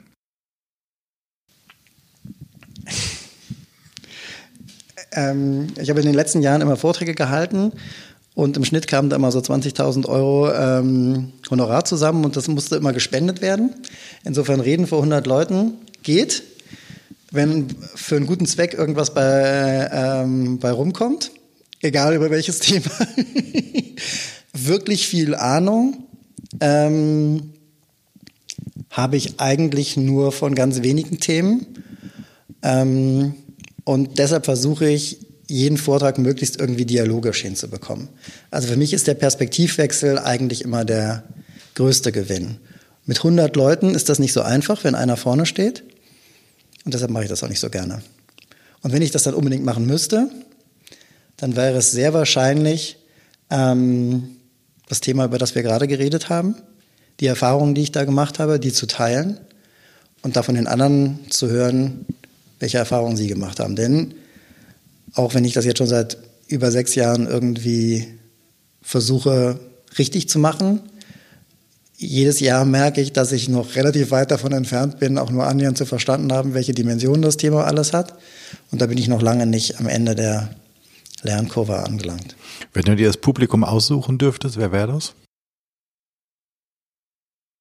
Ich glaube, ich würde den Dialog sehr gerne mal mit den ganzen Verschwörungstheoretikern führen. Okay. Dann müsste ich die ja einladen. Naja, gut, wir gucken mal. Ähm, hast du einen Tipp für uns, was ähm, Bücher, Filme, Dokumentationen, Podcast oder ähnliches angeht? Was wollten wir lesen, hören, sehen? Rund um unser Thema oder einfach nur das, was meinem Herzen am nächsten ist? also wenn es meinem Herzen am nächsten sein sollte, dann würde ich jedem empfehlen, einmal das Thema äh, Wolfram vom Eschenbach, den lieben Parsival, äh, sich zu Gemüte zu führen, weil dieses ganze Thema der inneren Veränderung da ganz stark äh, betrachtet wird und wir meistens, glaube ich, bei diesen ganzen ähm, Transformationsgeschichten auch so ein bisschen an uns selber scheitern. Parsival reitet ja zu Amfortas in die Burg. Amfortas ist krank. Parsival traut sich nicht zu fragen. Er geht wieder, alle sagen, mein Gott, warum hast du ihn nicht gefragt, warum bist du krank, du hättest den Gral bekommen und alles drum und dran. Und dann versucht er das sozusagen nochmal in einem ganz anderen Bewusstsein. Und ich sag mal so, die Erfahrung des, oh, ich habe hier irgendwie einen Fehler gemacht und ich muss irgendwie anders agieren und muss mich komplett anders verändern, um meiner Bestimmung in Anführungsstrichen gerecht zu werden, die hat irgendwie jeder von uns, der in diesem Kontext arbeitet, glaube ich. Und deshalb ist das Buch irgendwie unglaublich inspirierend, obwohl es schon mehrere hundert Jahre alt ist. Ähm, und von den Büchern, die ich in der Vergangenheit mit am besten fand, würde ich immer den Bernd Österreich mit seinen beiden Büchern zitieren, Kollegiale Führung und so weiter und so fort. Das steht zwar ganz viel drin, was ich anders geschrieben hätte, aber es ist für den Einstieg ähm, eine extreme Hilfe. Also für jemanden, der sich mit dem Thema noch nicht so viel beschäftigt hat und der aber nicht unbedingt irgendwie die Standardlösung präsentiert bekommen möchte, ist auf jeden Fall ein guter Ansatz. Und dann gibt es noch den Loop-Ansatz ähm, den kann man auch kaufen als Buch. Ähm, das ist so ein bisschen die Idee, ein Schulungskonzept zu kreieren, das einem hilft, die richtigen Entscheidungen auf dem Weg in die agile Transformation zu treffen. Also erstmal die Fähigkeiten auszuregen, die man braucht, um dann sich agil zu organisieren. In okay. dieser Reihenfolge. Packen wir in die Shownotes. Was wir auch in die Shownotes packen sollten, ist, wenn ich das jetzt gehört habe, die ganze Zeit dabei geblieben bin und denke, äh, oh, mit dem Cornelius muss ich dringend mich mal austauschen. Wie kriege ich Kontakt zu dir? Einfach per E-Mail. Vorname, Nachname at deutschebahn.com. Okay, kommt auch in die Shownotes. Und als Abschlussfrage, ähm, hast du einen Tipp, was die Zuhörenden mal ausprobieren sollten? Eine Woche, so als kleine Challenge? Ich glaube, die die Challenge, die ich jetzt noch nicht angetextet habe, sozusagen, über die man prinzipiell mal nachdenken könnte, ist ähm, die Selbstbeobachtung über Asymmetrien im Team. Also ich stelle fest, ich sage mal so jetzt nach ähm, den vielen Jahren der Beschäftigung, dass ich das Thema Asymmetrie bisher komplett unterschätzt habe. Es gibt Wissensasymmetrien, es gibt Leistungsasymmetrien, es gibt Machtasymmetrien und sich darüber in regelmäßigen Abständen Gedanken zu machen, das ist, glaube ich, extrem wichtig, weil sich hinter diesen Asymmetrien viele Chancen und viele Möglichkeiten für die agile Transformation ergeben. Ich bin da noch ganz am Anfang, deshalb kann ich jetzt nicht sagen, mach mal diese oder jene Übung, aber sich einmal aufzuschreiben, wie sind eigentlich die Asymmetrien bei mir im Team verteilt, vielleicht nach den Kriterien Know-how, Alter, Macht, ähm, vielleicht noch zwei, drei andere, die irgendwie spezifisch sind, teamspezifisch. Ähm, das ist, glaube ich, eine extreme Erkenntnis. Also wir haben das bei uns einmal gemacht, ganz, ganz, ganz grob. Und ähm, viele von den Themen, die ich gedacht habe, wie kann ich die jemals lösen, das wird unglaublich schwierig, haben dadurch zumindest eine neue Perspektive bekommen. Finde ich super spannend. Ich würde die beiden Dimensionen Fearlessness und Empathie ähm, mit einbringen wollen. Total cool. Ähm, bis zur letzten Minute. Cornelius, tausend Dank für diesen ganz breiten Weg, den wir beschritten haben, äh, was wir uns alles angeguckt haben, für die Zeit, die du dir genommen hast und für den riesigen Input. Tausend Dank. Danke dir. Puh, das war's. Ich danke dir fürs Zuhören und für dein langes Dabeibleiben. Ich hoffe, es hat dir gefallen und du hast ein wenig Inspiration mitgenommen, wie du selbst Agilität vorantreiben kannst, wie du die Selbstorganisation vielleicht in deinem Unternehmen oder in deiner Organisation voranbringen kannst und wie du auch eine Fearless Culture erschaffen könntest, was es dafür braucht. Ich freue mich über dein Feedback und Ideen, was ich noch machen könnte, was ich besser machen könnte, denn für mich ist dieser Podcast ein Herzensthema und dein Feedback bedeutet mir sehr viel. Wenn du ein Thema hast, von dem du meinst, das müsste mal besprochen werden und du bist eine gute Ansprechpartnerin oder du kennst eine oder einen, dann schreib mir doch an podcast.janschleifer.com. Abonniere den Podcast auf iTunes, Spotify, Stitcher, wo auch immer du Podcast hörst. Und natürlich freue ich mich riesig über deine 5-Sterne-Rezension bei iTunes, denn damit wird der Kreis derer, die diesen Podcast hören können, größer und wir können alle zusammen etwas verändern. Ich hoffe, du bist bei der nächsten Episode wieder dabei. Bis dahin, sei furchtlos. Dein Jan.